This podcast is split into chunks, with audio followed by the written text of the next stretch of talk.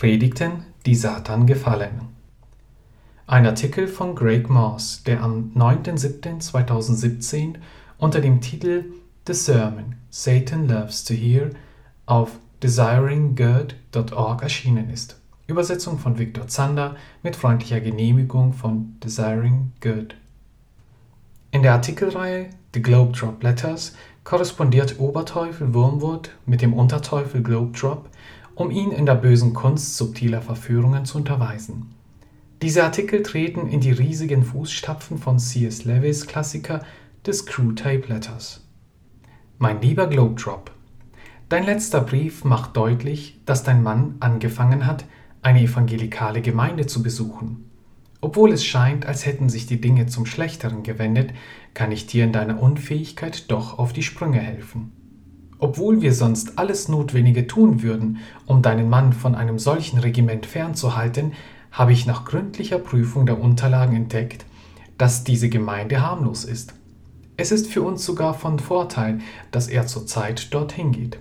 Als Neuling unter den Verführern bist du jetzt bestimmt verwirrt. Lass es mich erklären. Also, auch wenn von Zeit zu Zeit die Wahrheit diese kleine Armee besucht, so haben wir ihr diese grauenhafte Schönheit erfolgreich geraubt, mit der der Feind die kleinen Ratten so oft ködert. Durch diesen Raub bleibt diese Armee, wie wir gleich sehen werden, komplett wirkungslos. Auch wenn du beim Lärm der tosenden Kanonenschüsse der Orthodoxie in Deckung gehst, unsere Tore bleiben unbeschädigt. Merkst du die Brillanz? Siehst du die kleinen Ratten versammelt? Da sitzt dein Mann, Sie haben gerade Lieder gesungen und versammeln sich nun, um die Predigt des Pastors zu hören. Oh Mann, wie wir seine Predigten lieben. Du regst dich unnötig darüber auf, weil seine Predigten regelmäßig den Feind erwähnen und er sich immer wieder an den Text hält. Mein lieber Neffe, er ist völlig ungefährlich. Er gehört zu den wenigen Pastoren, bei denen wir wollen, dass sie sich an den Text halten. Schau genau hin. Siehst du die zappligen Füße? Die leeren Blicke, die sich senkenden Köpfe? Sie erhalten gerade so den Wachzustand aufrecht. Dieser Pastor ist ein köstlicher Langweiler. Von Woche zu Woche überleben nur starke Gemüter seine Ansprache bis zum Schluss. Seine Predigt hat keinen Geschmack, keinen Tiefgang, keine Freude. Er spendet Licht ohne Wärme, Umrisse ohne Farben, Klischees ohne Inhalt.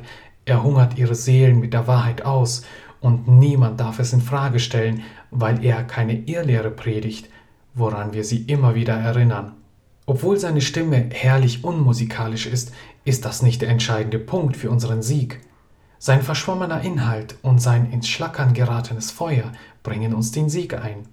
Zunächst seine Predigt. Du ärgerst dich, weil er hin und wieder wahre Dinge sagt. Aber hast du seine Notizen untersucht? Sie beschränken sich auf faszinierende Weise auf Nebenschauplätze. Wir haben dafür gesorgt, dass seine Predigtreihe nur im Diesseits verankert ist. Ehe, Erziehung, soziale Fragen und so weiter. Bedenke, solange die Ratten es nicht bis zum Feind höchstpersönlich schaffen, lassen wir sie durch das Labyrinth der Bibel wuseln, weil sie denken, dass sie darin Leben haben. In deinem Fall ist es gar so, dass der Feind nur hin und wieder in seiner Predigt auftaucht. Globedrop, zucke nicht zusammen, wenn er das Schwert des Feindes zieht. Er tut nur so. Die Bibel ist für ihn nur eine Krücke, eine Einleitung, um endlich das sagen zu können, was er über dies und jenes denkt. Wir haben zugelassen, dass er sich auf Verse bezieht und hohle Phrasen drischt. Je orthodoxer sie klingen, umso besser, weil die Seele, die wir verderben wollen, ganz ohne diese nicht kommen würde. Sein wirklicher Predigttext ist normalerweise die Frankfurter Allgemeine Zeitung, das Grundgesetz oder der in dieser Woche am häufigsten geteilte Tweet auf Twitter. Dieser alte Unsinn über Himmel und Hölle, Sünde und Heiligkeit, Tod und Gericht wird vorausgesetzt, ein anderes Wort für vergessen, und der Feind gleich mit. Dann sein Feuer. Hör ihn mal zu. Er erwähnt Herrlichkeit, Himmel und am allerbesten den Feind. Aber seine abgestandene Zuneigung predigt ihre tatsächliche Bedeutungslosigkeit. Er verkündigt die Schrift des Feindes auf eine Weise, die dazu führt, dass sie im Laufe der Woche niemand lesen will. Hörst du den Refrain erleichterter Seufzer jedes Mal, wenn er seine Auslegung beendet? Die Menschen sind erleichtert, wenn er sein Schwert zurücksteckt, um lebendige Veranschaulichungen aus dem neuesten Marvel-Film zum Besten zu geben. Auf subtile Weise lehrt er seine Leute, die schon sehr bald unsere Leute sein werden, was wir schon längst wissen, dass der Feind ein scheußlicher Langweiler ist. Und gerade hier liegt der Knackpunkt. Man muss die langweilige Predigt immer mit dem Feind höchstpersönlich in Verbindung bringen. Menschen lernen oft etwas über den Wert des Feindes, indem sie ihren Pastor beobachten. Wir dürfen nicht zulassen, dass er darüber glücklich zu sein scheint, dass er durch seine Berufung mit dem Feind in einem Boot sitzt. Niemand darf ihn beneiden. Mache stattdessen den Pastor für die Leute zum Märtyrer, zu einem, der um ihres geistlichen Zustandes willen eines vergnügten Lebens beraubt wird. Wenn ein solcher Mose Woche für Woche vom Berg herabsteigt, dann garantiert sein mürrisches Gesicht, dass der Feind niemals nach größerer Freude aussehen wird als Facebook, Netflix oder frischer Kaffee. Du kannst diesen einfallslosen Reiseführer sogar gestatten, deinen Mann zu diesem grauenhaften Kreuz auf Golgatha zu bringen.